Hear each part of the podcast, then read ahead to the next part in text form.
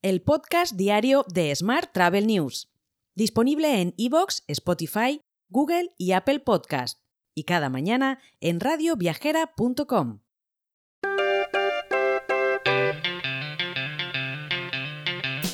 Saludos y bienvenidos, bienvenidas un día más al podcast diario de Smart Travel News, edición 1183 ya del jueves 18 de mayo de 2023.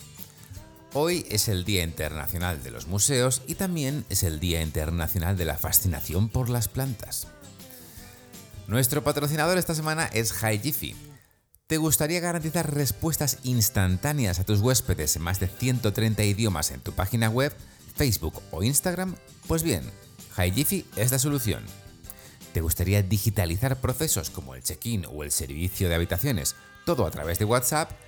Pues HiGifi también es la solución Accede a highjiffy.com y descubre cómo más de 1.800 hoteles en todo el mundo están usando inteligencia artificial para aumentar los ingresos con reservas directas y upselling.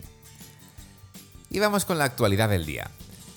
La confianza de los viajeros en los pequeños alojamientos aumenta mes a mes, según datos del informe Local Booking Insights de Little Hotelier.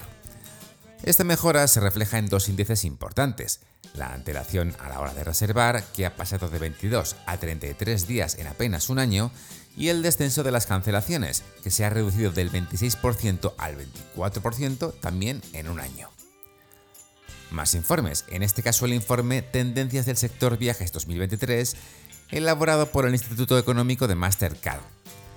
Según el informe, una de las principales conclusiones es que los europeos prefieren destinos cercanos y España se posiciona así como el segundo destino turístico preferido por los europeos, por detrás del Reino Unido. Más temas. Halcón Viajes ha puesto en marcha un nuevo modelo de negocio para sus franquicias, totalmente renovado con el objetivo de mejorar las condiciones de sus franquiciados y de preservar el crecimiento del sector de las agencias de viajes. En otro orden de asuntos, el gobierno ha autorizado en Barajas una de las mayores plantas solares en aeropuertos para generar la luz que consumen 65.000 hogares. Se convierte así en el primer aeropuerto gestionado por AENA que previsiblemente se abastecerá en parte por la electricidad generada en sus mismas instalaciones. Hoy también te cuento que Volotea y Eurowings ya han hecho oficial el acuerdo estratégico por el que la aerolínea española y la del grupo Lufthansa forman una asociación comercial para distribuir 150 rutas europeas operadas por ambas compañías en el sitio web de cada una de ellas.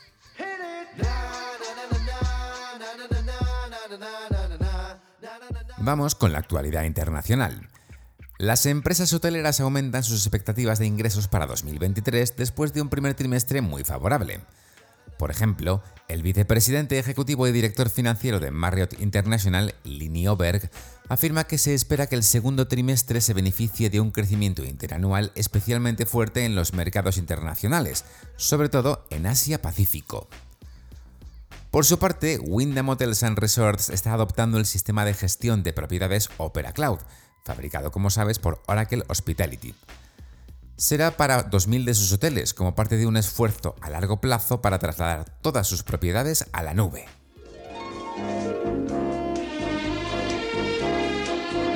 Hotel. Y terminamos hoy con la actualidad hotelera.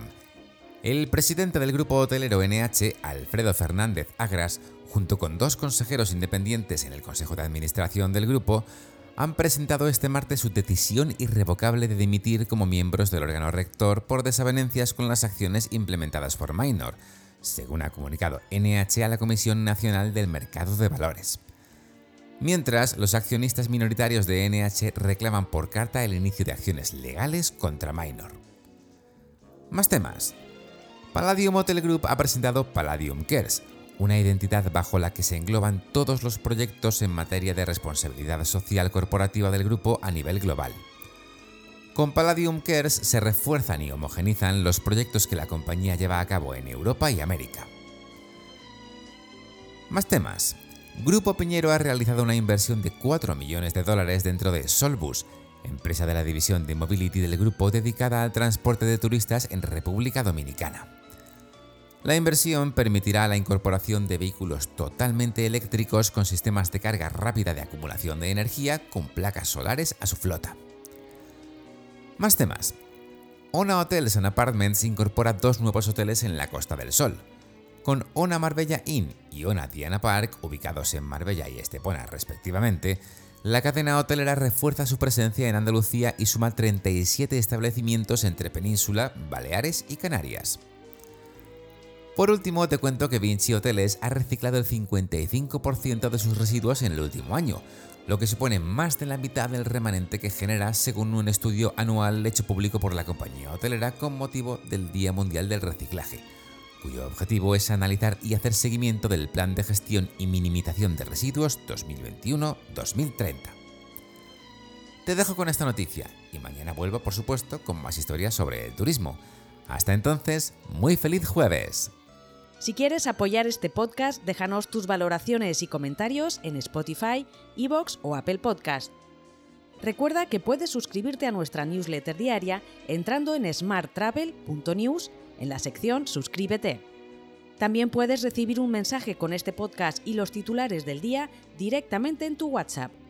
Solo tienes que añadir a tu lista de contactos el número 646 572 336 con el más 34 delante si nos escribes desde fuera de España, y después enviarnos un WhatsApp con la palabra alta. Gracias por escucharnos.